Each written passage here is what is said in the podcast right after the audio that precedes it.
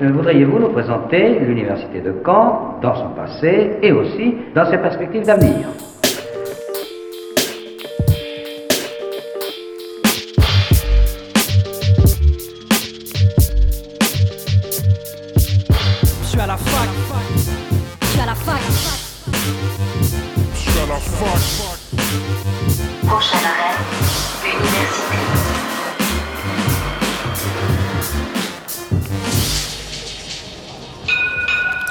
Bonjour à toutes et à tous, c'est Axel et vous êtes bien sur Radio Phoenix.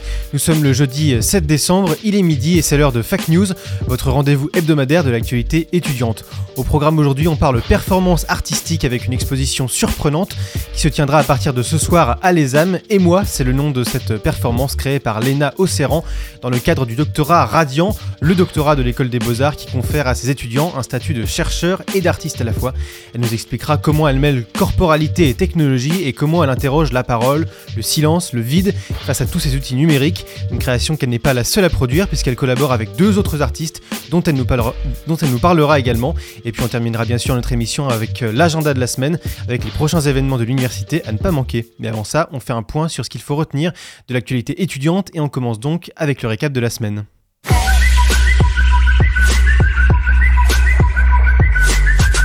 C'est un objectif qui semble désormais se rapprocher pour le gouvernement. C'est signé, 35 000 nouveaux logements étudiants seront, créés d'ici la fin du quinquennat Macron. Elisabeth Borne l'avait annoncé lors d'un déplacement à Dunkerque le 16 novembre dernier et c'est vendredi que le gouvernement a détaillé sa feuille de route.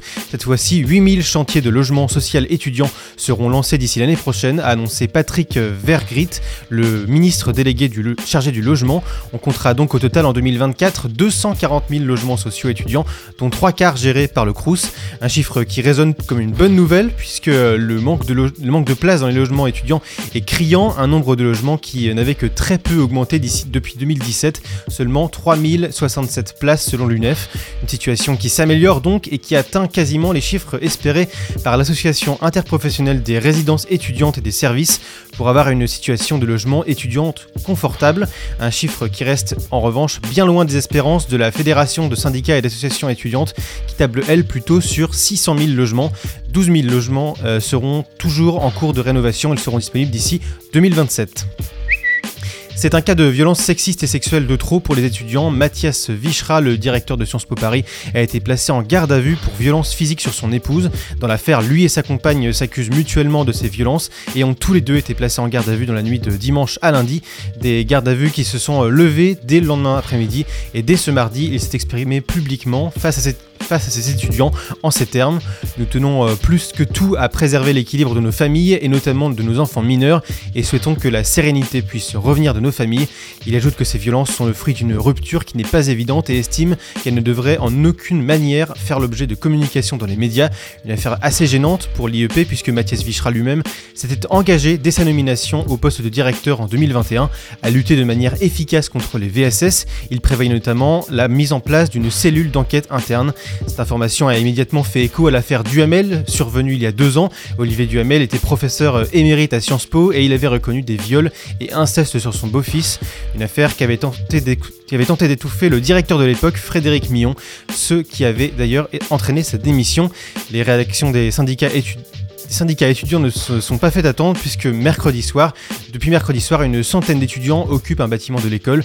Ce jeudi, une manifestation doit se dérouler avant une assemblée générale qui se tient en ce moment même. QS, Cacarelli, euh, Simons a publié cette semaine son classement des performances des établissements français en termes de durabilité et d'impact social. Pour ce faire, euh, l'enquête, la société britannique a pris en compte une cinquantaine d'indicateurs et d'impacts sociaux et environnementaux, ainsi qu'à la gouvernance de l'université. Et le résultat euh, est sans appel, la France est à la traîne dans le domaine avec une 100e place pour la Sorbonne, loin, bien loin derrière les universités américaines, canadiennes ou même australiennes. La deuxième université française, Et Lettres, est quant à elle 195e. Des enquêtes de plus en plus importantes pour les établissements puisqu'ils cherchent de plus en plus à se distinguer dans le domaine. Retour à Caen avec euh, le salon de l'étudiant qui a fait son retour au Parc Expo de la Prairie toute la journée de ce samedi dernier de 9h à 17h. Au total, 13 000 jeunes et leurs parents étaient attendus pour une centaine d'exposants. Et si on peut en tirer un premier bilan de cette 33e édition, c'est surtout une recrudescence de l'intérêt pour les métiers manuels avec beaucoup de réorientation notamment des jeunes, des secteurs comme la métallurgie qui souffre pourtant d'un manque de jeunes, ce que le, salon- ce que le salon d'étudiants aura peut-être euh, su séduire. L'invité du jour sur Fake News. Les âmes proposent au fil de l'année des performances ou des expositions de ces doctorants radiants qui permettent de faire un focus sur le résultat de mois, voire d'années de travail, avec à la clé pour le public un temps d'échange avec l'artiste lors de la soirée euh, de vernissage qui vient inaugurer chaque installation. Bonjour euh, Léna Océran, Bonjour Axel. vous présentez euh, à partir de ce soir et jusqu'au 21 décembre la première étape de votre travail, Et moi à Les âmes, une performance artistique qui interroge la place du corps face à la technologie notamment. Euh, D'abord pour commencer, c'est quoi la différence entre une performance et une installation? Euh, alors, euh, une installation, c'est on met en valeur l'objet ou la, le, travail de sculpture, le travail plastique, alors que dans une performance, on met en, valeur aussi le corps ou l'individu, l'humain, la- la- l'aspect, euh, l'aspect euh, qui est en lien avec le corps, euh, le corps d'un performeur ou le corps d'un artiste ou le corps d'un spectateur aussi.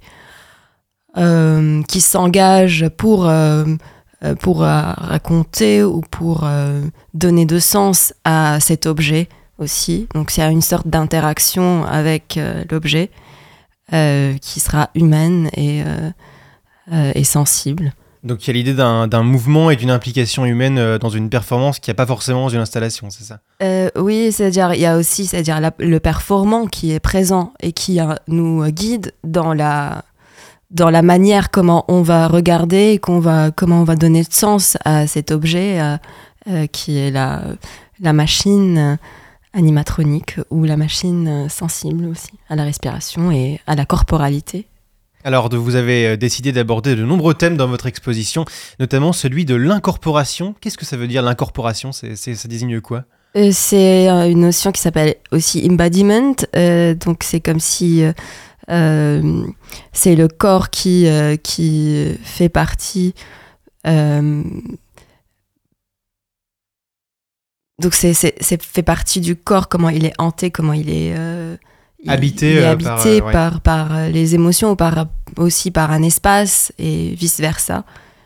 Euh, Qu'est-ce que comment ça laisse de des traces, comment il est habité par cet espace-là et comment ça peut être aussi d'une manière opposée, c'est-à-dire comment l'espace nous, nous habite et comment nous habitons l'espace d'une autre manière. Donc ça va dans les deux sens, il y a vraiment... ok. Comment les êtres humains arrivent à changer leur milieu et comment les- le milieu aussi affecte euh, est sensible par rapport à ce qu'il nous dégage comme, euh, comme atmosphère. Et votre euh, création, elle soulève aussi un problème que vous avez euh, relevé, euh, celui du corps, on en parlait, à, à cause des, des technologies euh, qui se font dans un environnement où les, où les villes disparaissent. Est-ce que vous pouvez nous expliquer à, à quoi vous voyez que nos villes disparaissent et pourquoi vous avez voulu euh, mettre ce problème en avant? Alors moi je suis libanaise et donc pendant la, la- la période où j'ai décidé de venir en France pour faire mes études, euh, il y a eu l'explosion du 4 août de Beyrouth et donc euh, c'était aussi, euh, ça faisait partie de mon enfance quand j'étais petite, cette idée de parce que j'ai vécu la guerre aussi et on, on nous racontait en fait nos, nos parents qu'ils ont vécu la guerre et que c'est quelque chose qui est très proche, qui était très proche de nous, qu'on voyait. Donc cette idée d'avoir une ville qui disparaisse, euh, c'était quelque chose de très euh, normal pour, euh, pour, un, pour un enfant, pour un adulte, pour un adolescent, euh, malgré qu'on savait que c'est pas c'est pas la norme et c'est pas en fait c'est pas une vie saine de penser comme ça. Et vous, vous avez décidé de ne pas normaliser, j'allais dire, euh, ce qui pourrait devenir, ce qu'aurait pu devenir votre quotidien et le quotidien de beaucoup d'habitants du Liban à cette époque-là, à travers cette exposition-là. Mais aussi, c'est, oui, c'est, c'est la crainte que j'avais et euh, c'est un cauchemar aussi que, que j'avais de, de ne pas retrouver euh, euh, mon pays, de ne pas pouvoir retourner. Euh, c'était un peu le cas du 4 août. Et puis là, ce qu'on a essayé de faire, c'est voilà, c'est la thématique générale de ma thèse. Et en même temps, quand je suis venue à Caen, j'ai aussi trouvé des similitudes entre la ville de Caen, l'historique de Caen, et la ville de Beyrouth ou le Liban. Donc comment Caen elle a vécu la deuxième guerre mondiale et comment elle a été démolie, ce qui m'a mené à des rencontres aussi très intéressantes euh, dans le territoire canet, euh, des historiens et des neuroscientifiques qui m'ont aussi raconté euh, l'histoire canaise. Donc ce qui m'a permis de commencer un spectacle qui s'appelait Cartographie du nuit euh, avec la compagnie La Nuit sera feu. Qui a été joué euh, l'été a dernier été- ou... oui, qui, a, qui gagné aussi le prix du tremplin euh, Théâtre National du Crous euh, et qu'on a été la représenter à Avignon dans le cadre du Festival euh, d'Avignon. Euh, et c'était aussi avec des étudiants du conservatoire et de l'université de Caen et des, ou des anciens de l'université de Caen qui ont écrit le texte et qui qu'on a que j'ai mis en scène. Et c'était, on a commencé en fait, c'était la première création. C'était à l'église Saint-Nicolas de Caen. Et donc l'église était euh, un lieu pour nous pour, euh, pour pouvoir travailler sur l'espace, raconter l'espace et euh, comme quoi cette église elle garde la trace de, de, la, de la Seconde Guerre mondiale. Et c'est une trilogie que je travaille, donc je travaille sur une trilogie. C'est ça, c'est parce que c'est c'est- la, la première partie que vous, Voilà. vous exposez ce mois-ci, c'est ça Voilà, et moi en fait c'est la deuxième création. Cartographie Ah, du d'accord. nuit était la première création. Et là et moi, j'invite donc euh, une artiste libanaise, une actrice libanaise que j'aime beaucoup, qui s'appelle Diamant Bouarboud. Et donc euh, Diamant, euh, a écrit, a écrit le texte des mois et euh, elle raconte son témoignage. Il s'est mené de la fiction, mais en même temps, il y a des euh, passages où c'est elle qui raconte comment elle a vécu quand elle était enfant la guerre, mais aussi d'une manière, euh, on a tra- travaillé ça du- d'une manière qu'on puisse présenter ça sur scène et que ça soit une, pas uniquement une, un témoignage euh, oral. Euh, on on va en reparler après de ces, de ces deux collaborations et notamment de cette actrice euh, qui, vous, qui vous rapproche à travers cette, cette œuvre. On va revenir un peu à la question du, du corps. Comment est-ce que le corps il peut être témoin de cette disparition des villes dont vous parliez? Comment est-ce qu'on peut matérialiser bah, à travers votre installation cette, ce sentiment-là? Alors, ce que j'ai essayé de faire, c'est de travailler sur euh, plusieurs formes de théâtre. Déjà, j'ai exploré le théâtre immersif, Euh, de voir est-ce que le théâtre immersif arrive à nous raconter des choses qui sont supplémentaires, parce que le lieu existe et garde, il garde des traces, il garde la trace de la mémoire, comme l'église Saint-Nicolas par exemple. Dans cette forme, dans cette forme, et moi, c'est une pièce qui est différente parce que ça raconte aussi un témoignage personnel qui est mené, mené de la fiction. Euh, mais on expérimente, mais en fait, j'y crois que le théâtre arrive à nous mettre dans une situation qui a un temps et un cadre, un espace-temps précis. Ce que le trauma n'arrive pas à. En fait, si on va ra- raconter un trauma, en fait, c'est ça ce qui nous manque parce qu'il n'y a pas, en fait, la ressusci- On ne peut pas ressu- ressusciter l'incident et l'événement. Donc, il reste, d'une part, il reste dans le corps, il reste dans la dans la crâne, il reste dans le crâne, il reste dans la, dans la tête. Mais le théâtre arrive à nous situer, à mettre une situation et à cadrer l'événement dans un, espace-temps bien défini. Ce qui peut être. euh, euh, Ça, ça Ouais. concrétise en fait euh, plus visuellement. ça, oui, c'est ça, l'événement ça. traumatique. Ouais, voilà. ouais. Euh, Il y a aussi la notion d'identité qui est très forte dans votre euh, création. Euh, vous avez parlé bien sûr de, de votre, de votre enfance au Liban et de même, euh, vous ça fait partie d'une grande partie de, de votre vie au, au Liban. Euh, comment ça se manifeste sur le plateau, cette, cette, euh, cette identité, cette place de l'identité? Je sais pas. Il faudra venir voir. Mais peut-être ça fait partie aussi de, de ce que j'amène avec moi, parce que moi je suis architecte, de, et metteuse en scène, donc c'est, je travaille beaucoup sur les images, je travaille beaucoup sur la vi- le visuel, je travaille beaucoup sur aussi comment on raconte euh, la dramaturgie visuelle, et que c'est pas juste le texte, mais qu'est-ce qu'il y a en dehors du texte.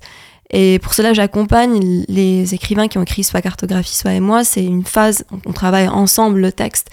Euh, on travaille, on, on réfléchit ensemble, euh, on discute ensemble et euh, j'a- j'apprends à reconnaître les personnes avec qui je travaille pour pouvoir en fait tirer ces parties humaines euh, aussi de, de, de, de- ce qu'ils ont.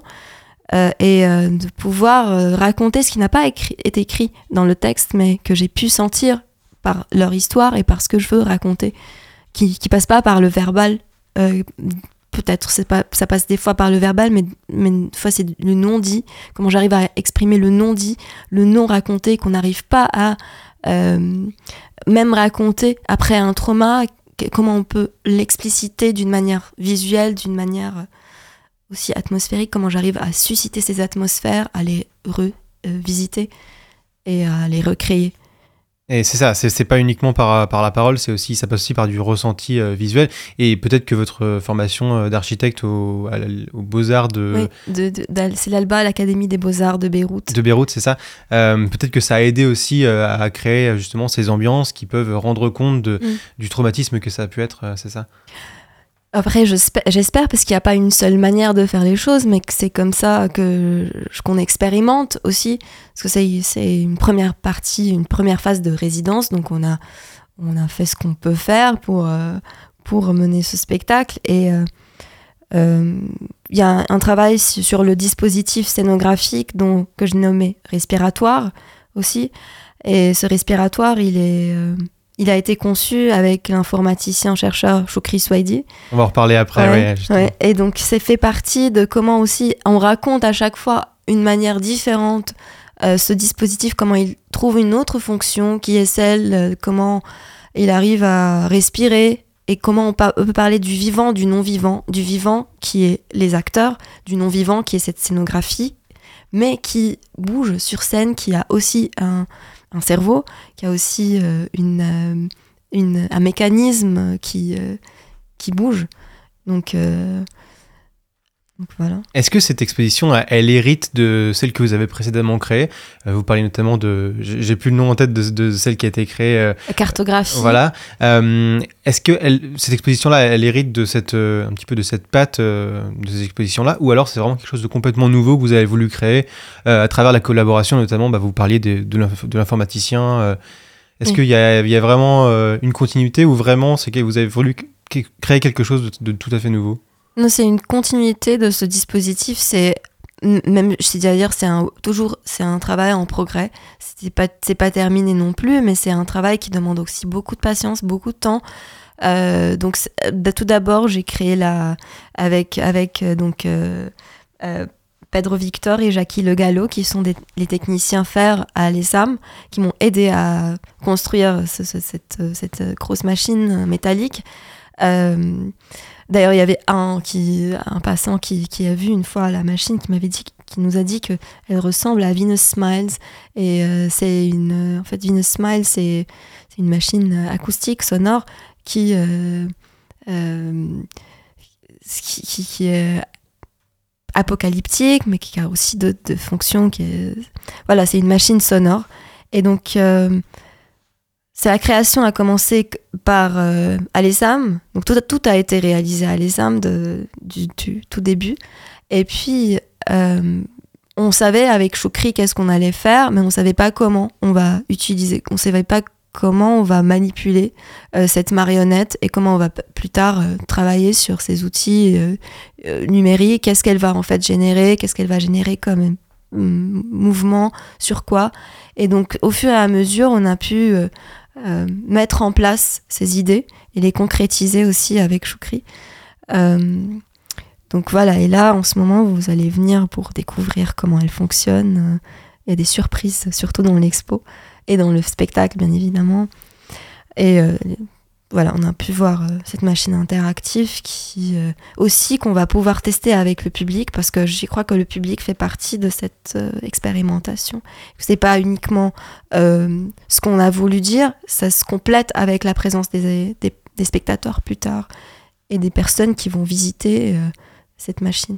Alors, euh, Choukri euh, Swedi, lui, il est donc informaticien, on l'a dit. Euh, il s'occupe de l'automatisation de la scénographie. Euh, Qu'est-ce que c'est exactement? Parce que pour autant, il n'est pas forcément euh, scénographe, si je ne m'abuse. Mais comment, comment est-ce qu'on peut automatiser une scénographie? Parce que c'est quand même quelque chose d'artistique, de- d'humain, on pourrait se dire. C'est-à-dire, il manipule, il manipule la, la- la structure, il manipule la- le mécanisme de la structure. Donc, il est en live avec nous sur scène et euh, euh, la machine va, euh, va bouger, va mouvoir, va danser. Elle a, elle a une, chorégraphie et donc Shukri, c'est lui qui manipule cette chorégraphie. Alors, euh, vous en avez parlé, euh, Shukri, euh, euh, pardon, j'ai vu son nom de famille, Shukri Souedi n'est pas le- le- la seule personne avec qui vous avez collaboré pour créer cette œuvre.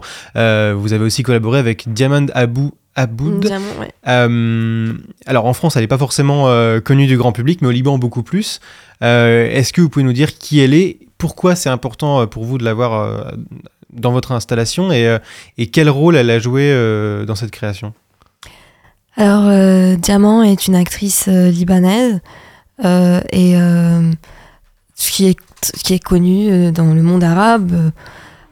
et puis, donc là, c'était une rencontre avec Diamant parce qu'on enseigne dans la même université, à l'université libanaise. C'est comme ça qu'on s'est rencontrés et, et, c'était un, un aspect mutuel qu'on avait envie de travailler ensemble. Et euh, après, je lui dis que je travaille en ce moment sur cette installation, donc le respiratoire, et je serais heureuse euh, qu'on puisse euh, que tu puisses écrire quelque chose sur la scénographie, mais en même temps que ça sort de, quelque chose que tu as envie de raconter. Et euh, on a, elle habite, à- elle habite entre le Liban et l'Égypte. Moi, j'habite en France en ce moment, et donc on a pu échanger par euh, Zoom. On a fait plusieurs rencontres, et euh, de notre euh, ça c'est en fait ça s'est évolué par- parce qu'elle a voulu aussi raconter. Donc il y a une partie où elle a écrit un texte qu'elle a voulu partager. Et euh, ça part euh, ça part de son expérience mais aussi comment on c'est-à-dire comment elle est venue en France euh, qu'est-ce qu'elle raconte à, un public français aussi qui n'a pas vécu forcément la guerre surtout les jeunes heureusement. Donc voilà on on, a, on a essayé d'établir cette complicité avec le public, de voir comment on va accueillir les personnes qui sont dans la salle et au fur et à mesure comment on va les immerger aussi, comment on va les prendre en otage euh, et, leur raconter euh, ce qu'on ce qu'on peut vivre. Donc c'est vraiment une expérience sensorielle euh, finalement. euh. Euh, oui, c'est poétique, c'est assez poétique, c'est même son écriture, elle est assez poétique euh, et euh, qui montre aussi une dimension qui n'est pas euh, qui n'est pas narrative dans le sens où il n'y a pas d'histoire, c'est éclaté et euh, et qu'on essaye sur scène. En, tout cas, elle a une très très grande sensibilité et je la remercie aussi pour la disponibilité qu'elle avait pour ces deux semaines qui étaient difficiles parce que je suis assez exigeante dans les répétitions et donc elle était toujours euh, était toujours à l'écoute et et voilà toujours prête à répéter à répéter et euh, le travail demande beaucoup euh, de- d'endurance physique émotionnelle et, et psychique aussi donc euh, Ça forcément, ça fait appel à des, des expériences que vous avez vécues aussi. Donc euh, Oui, et, et surtout elle, j'essaie d'être un peu distante moi de ce que de ce que de ce que on a vécu pour ne pas retomber aussi dans le pathos ou pour, pour garder toujours cet aspect un œil extérieur d'un metteur en scène qui voit le spectacle comme s'il le voit aussi pour la première fois et de me mettre à la place du public. Euh, mais en même temps, Diamant, voilà, elle était très disponible et euh, euh, malgré toutes les difficultés qu'on a pu rencontrer pour raconter en fait ces, incidents, on espère que ce soir, ça va être aussi une manière sublime de raconter ce qu'on a vécu, ce qu'elle a vécu et ce qu'on peut vivre aujourd'hui quand les villes disparaissent ou euh, qu'on peut vivre aussi pour espérer qu'on arrête la guerre au monde, qu'on arrête la, guerre en Palestine, qu'on arrête la guerre en Russie, en Ukraine. euh, voilà. Euh, c'est un peu... je sais pas, un artiste, qu'est-ce qu'il peut faire d'autre Euh, On n'est pas des activistes, on est des artistes, donc on essaye de rendre le monde un peu plus beau, un peu plus agréable à vivre. Alors ce soir, c'est la sortie de résidence, une résidence qui aura duré deux semaines, du coup, c'est ça que vous en, vous parliez. Euh, Est-ce que vous étiez, euh, pendant cette phase de création, tous les trois euh, en même temps, ensemble, en train de créer, ou il y avait d'autres personnes en plus, ou parfois vous étiez toute seule Ouais. pour créer ou, Merci d'évoquer ça parce que j'ai oublié une quatrième personne qui est très essentielle dans cette création et qui s'appelle Mila Genevoix, qui est donc une musicienne et une actrice euh, Qui a joué euh, pour euh, notre marathon de Ah samedi oui. dernier. euh. Voilà, et elle a participé avec nous donc à Cartographie d'une nuit. Et Mila, c'est une rencontre que j'ai faite avec elle l'année passée dans un cadre d'un atelier de Grotowski au théâtre. Et quand je l'ai écoutée en chantant, je me suis dit j'ai envie de travailler avec cette belle personne. Et c'est comme ça, elle, elle est venue, donc elle a conçu la musique et elle chante l'arabe, elle chante, elle chante d'une manière universelle. Et euh, ce qu'elle a fait, c'est qu'en fait, elle porte la voix de l'espace, elle porte la voix de cette euh, machine. Euh, et donc, elle nous raconte comment cette machine respire, elle donne vie aussi à cette machine, en même temps, elle évoque les souvenirs de l'enfance, donc c'est comme si elle est un enfant sur, sur scène qui rappelle l'enfance perdue, mais en même temps qui veut, qui veut qu'on se rattache encore à cette enfance euh, qui est très... euh, euh, qui, a beaucoup de, en fait, elle a beaucoup de sérénité et de paix dans la voix, donc elle nous appelle à cette sérénité. Voilà, donc Mila Genevois qui, qui sera ce soir aussi avec nous. Et donc ce soir, c'est aussi, donc ce sera donc une sortie de résidence, c'est aussi accompagné d'un vernissage. Est-ce que ce sera aussi un temps d'échange que le public pourra avoir avec vous et avec les différentes personnes avec qui vous avez collaboré? Bien sûr, oui, oui. On va, donc on est là, déjà la performance, elle va durer 40 minutes et, euh, environ, et puis après on aura un échange avec le public euh, et euh, avec les étudiants, le public qui sera présent, les profs aussi, dans le cadre de, de notre programme Radiant, programme de recherche-création. Voilà. Alors vous en avez parlé, c'est une, une, une création qui est en plusieurs parties. Ça signifie donc qu'il y aura une, une troisième partie de créer. Euh, est-ce que euh, est-ce que vous avez déjà des idées de ce que va être cette euh, dernière partie? Euh, Quelle forme elle va prendre? La troisième trilogie, vous voulez dire? ouais. La troisième trilogie, je ne sais pas encore, mais pe- peut-être ça va prendre une forme très corporelle aussi.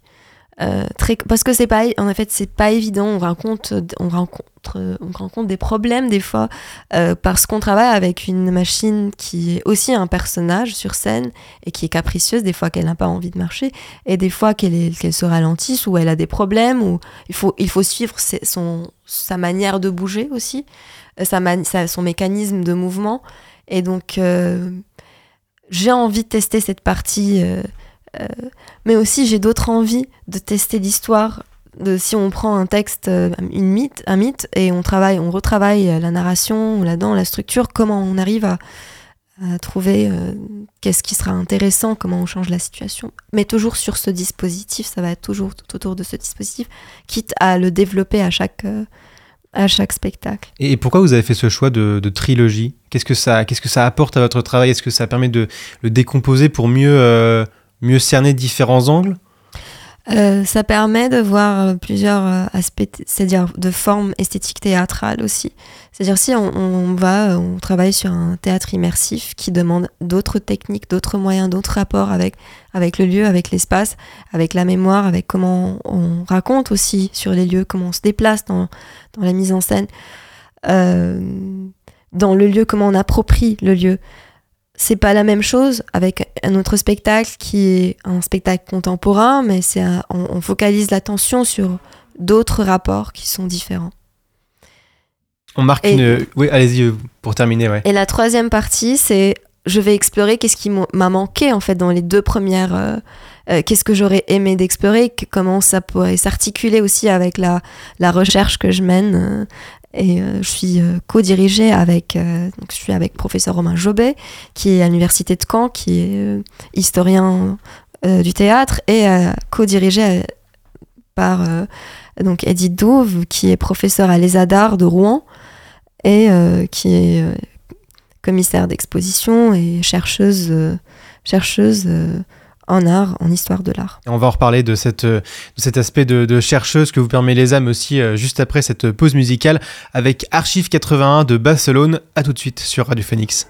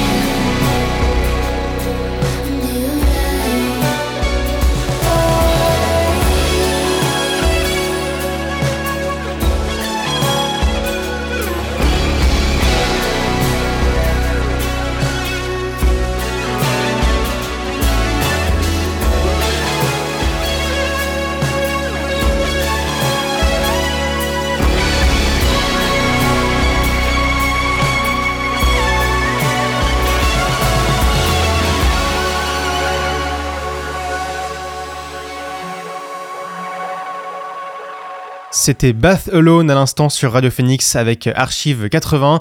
Vous êtes euh, toujours à l'écoute de Fact News et on est en compagnie de Lena Osseran qui, euh, avec qui euh, on a parlé voilà, de sa nouvelle création Et moi qui est visitable à partir de ce soir et jusqu'au 21 décembre à l'ESAM. Lena Osseran, à côté de cette performance, vous êtes aussi chercheuse et vous préparez actuellement une thèse. en quoi cette casquette de, chercheuse, elle vous a aidé peut-être à mettre au jour cette création? Euh, cette euh, euh, casquette de recherche, ça m'a permis de, ça m'a permis déjà de, se dire qu'il y a un temps d'exploration et que un temps pour pour écouter, que c'est qu'est-ce qu'on a besoin pour créer, mais aussi comment on va créer et pourquoi on va créer. en même temps, il y a cet impulse de création qui vient qui vient très rapidement mais la partie recherche permet d'avoir un temps de réflexion, euh, un temps de se dire, euh, ok, très bien, comment j'arrive à euh, comprendre ce que je suis en train de faire, à mettre des mots sur ce que je suis en train de faire, à communiquer aussi avec l'équipe avec qui je travaille, la manière de travail, parce que aussi j'ai une manière de travail qui est euh, qui est exigeante, mais en même temps qui est, je suis gentille, mais, mais je suis exigeante dans le travail, dans, dans les répétitions. Et euh, donc c'est c'est c'est de tester, euh, c'est de tester de quoi on a besoin pour mener un, un, travail artistique et pourquoi on a besoin de ces ingrédients euh, pour euh, pour parler du trauma. Et ce, n'est pas uniquement, c'est pas, c'est dire, c'est pas les seuls ingrédients qu'on qu'on utilise, mais c'est en fait comment on maîtrise, comment on arrive à, transmettre et à maîtriser, comment on arrive à travailler en tant qu'équipe et à justifier nos choix d'une manière euh, euh, qui sera un peu, un peu plus claire que, que d'habitude. Donc ça permet d'avoir des pistes de méthodologie euh, pour clarifier à l'équipe, pour clarifier à soi-même aussi qu'est-ce qu'on a envie de faire, en même temps de garder cet aspect d'intuition euh, d'intuition parce qu'on veut faire, faire ça, on ne sait pas, mais on arrive à trouver un médium de parole euh, pour communiquer ce qu'on veut dire. Et euh, donc vous êtes donc ça cette cette partie recherche elle rentre dans le cadre du doctorat Radiant. Est-ce que vous pouvez nous rappeler un petit peu ce que c'est que ce, doctorat, et comment s'est effectué ou s'effectue encore votre votre cursus de, de recherche à l'ESAM? Ok, donc le doctorat Radiant, c'est un doctorat qui, qui a débuté en 2018 et euh, l'initiation, c'était euh, de rassembler les écoles d'art avec les universités euh, de la région Normandie. Donc, donc il y a les trois universités de la région Normandie associées avec les écoles, l'université de Caen, l'université de Rouen, l'université du Havre, et avec les écoles, les SAM, les SAM, en même temps les ADAR à Rouen, et l'école d'architecture à Rouen et le Havre. Euh, donc c'est une association des universités avec les écoles. Donc c'est aussi une, une, initiative pour euh, dire que la recherche, elle passe aussi par la création et que c'est pas uniquement euh, la recherche académique dans, le, dans la, la, forme classique qu'on connaît, mais aussi que l'art peut apporter de la connaissance. Et euh, donc c'est, for ces formats radiants, donc il y a une autre, euh, il y a un autre dispositif aussi qui s'appelle Sacre à Paris, euh, qui associe donc Sacre, PSL, l'Université de Sacre, euh, qui est un programme aussi de doctorat de recherche-création. Il y en a d'autres aussi euh, en France, à Marseille. Et donc, il n'y en a pas beaucoup. Hum, mais en fait, ce, programme, comme j'ai évoqué, ça permet de, de mettre en valeur la création en faveur de la recherche et vice-versa. Et donc, moi, j'ai pu j'ai eu de la chance aussi, j'ai pu donc mener ces, ces créations à l'université de Caen, euh, au studio euh, Jotréard, en même temps donc euh, avec avec euh, donc les avec les SAM. C'était et on, peut se poser la question parce que théoriquement vous êtes vous êtes encore étudiante quelque part. Est-ce que vous avez été totalement libre de créer votre performance ou est-ce que vous avez dû respecter certaines contraintes ou certains critères universitaires? Alors, il y, a une grande liberté dans ce sens. Euh, il faut juste. Euh, c'est-à-dire, quand on est très passionné, moi, je, je, peux rentrer au théâtre et je m'oublie pour des, pour des mois. Et des fois, c'est pas, c'est pas ça le cas, donc il faut avoir un temps assez euh, limité, si on veut dire, pour la résidence, un autre temps pour l'écriture. Mais en même temps, ça permet d'organiser aussi la manière comment on fonctionne euh, euh, en tant que chercheur. Et voilà, c'était, donc j'étais accueillie à l'université et à l'ESAM, et donc il y a des contraintes sûrement de temps. Et par exemple, là, il faudra finir la thèse aussi en trois ans. Donc, il faudra finir la création, les créations et pouvoir avoir une distance pour écrire et euh, donc développer la partie euh, recherche qui, euh, évoquera aussi la grande question comment on raconte ces paysages dévastés à travers comment on, arrive à re-raconter ces, ce, ce qui, nous traverse à travers le théâtre comment le théâtre est-ce que le théâtre est un médium pour euh, euh, raconter euh, ou représenter les paysages dévastés Dans quelle mesure Dans quelle manière? Et est-ce qu'une école d'art, c'est un, c'est un lieu idéal pour ce genre de, de performance euh, Peut-être vis-à-vis du public aussi, vis-à-vis de, de l'encadrement, euh, l'encadrement, le mot un peu fort, mais au moins du suivi euh, enseignant, artiste? Alors, Moi, je suis à, à mi-chemin entre la, entre, euh, entre la place. Je suis plasticienne, mais en même temps, je suis metteuse en scène. Donc aussi, c'est deux mondes qui sont qui dialoguent ensemble, qui dialoguent très bien ensemble, mais qui sont aussi hybrides, euh, qui dialoguent très bien ensemble dans la, dans la scène contemporaine. Mais aussi, ça peut être délicat si on part euh, d'un théâtre classique. Donc c'est vraiment, on mène euh, des formats hybrides, ce qui fait la rencontre avec la scène. Peut-être à l'ESAM, on n'est pas habitué à voir la performance, mais ça reste. Euh, C'est-à-dire, l'ESAM reste un, un lieu ouvert pour euh, ce genre de- d'expérimentation et on était bien accueillis. Est-ce que cette création, vous, vous, vous pouvez la représenter ailleurs ou c'est une création qui reste interne à l'école? Non, non, bien sûr, c'est en fait notre but, c'est de pouvoir euh, tourner, de pouvoir présenter ça euh, ailleurs en France, dans plusieurs lieux, et en même temps de pouvoir voyager dans plusieurs, euh, plusieurs lieux dans le monde. Après, reste euh, que la, partie métallique, elle est un peu critique parce qu'on a vraiment une scénogra- scénographie qui, qui reste, euh, euh, qui est compliquée à, à monter, démonter, mais en même temps, tous ces trucs peuvent être réglés et travaillés. Alors en plus de cette euh, double casquette de euh, plasticienne et de chercheuse, vous, êtes aussi, euh, vous avez aussi une formation en architecture. Vous êtes notamment diplômé de- d'architecture de, l'Académie libanaise des beaux-arts de Beyrouth, vous l'avez dit. Pourquoi vous aviez choisi cette formation en, en complément de, de votre parcours de, de créatrice? Hum, j'ai un, j'aime bien, j'aimais bien dessiner au tout départ, mais il y avait un lien qui était très, euh, que j'arrive, euh, c'est-à-dire je trouve très particulier envers l'espace et en fait pour moi un metteur en scène qui sait bien maîtriser, un- bon metteur en scène c'est bien maîtriser son espace. Et l'architecte, c'est, il travaille avec le lieu, il travaille avec la composition du lieu.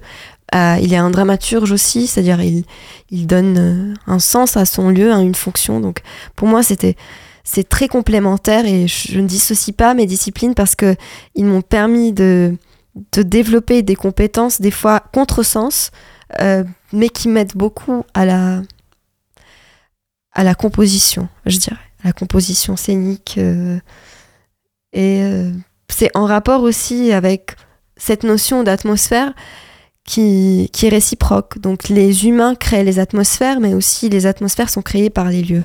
Et un metteur en scène, soit un architecte, il, il compose ces atmosphères, il, il les crée. Ah, Merci beaucoup euh, Léna Océran d'avoir été à notre micro euh, ce midi. Je rappelle que votre création Et moi est ouverte au public à partir de ce soir 18h à l'ESAM et ce jusqu'au euh, 21 décembre. Encore merci et bonne journée à vous. Merci beaucoup, merci Axel. Pause musicale sur euh, Radio Phoenix avec euh, Crying in the Car Wash de Lolo Zouai. On se retrouve juste après, reste avec nous.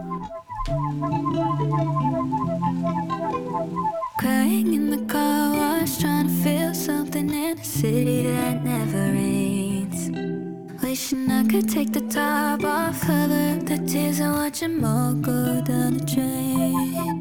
Feel like the walls are closing, lights are on, I'm not home. Whoa, I don't know where I'm going. Windows rolled up, so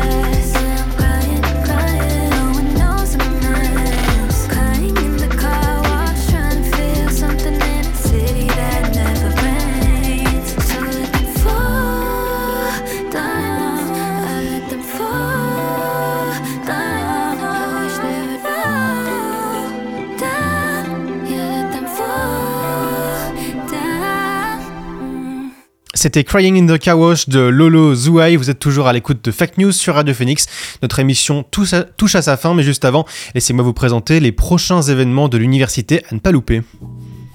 C'est un film japonais que vous propose l'université de Caen en avant-première, L'innocence de Hirokazu Koreeda, euh, qui nous porte au cœur d'un Japon préoccupé par la disparition d'enfants suite à une rixe entre élèves d'une école. Un événement apparemment anodin mais qui pourtant va mener à cette étrange affaire. Parmi les enfants, le jeune Minato dont la mère va tenter de résoudre le problème. Le film sort le 27 décembre mais vous pourrez donc quand même assister à sa projection mardi prochain à l'Amphidor à 20h et comme d'habitude les tarifs euh, vont jusqu'à 5,50€ mais reste plafonné à 2 euros pour les étudiants.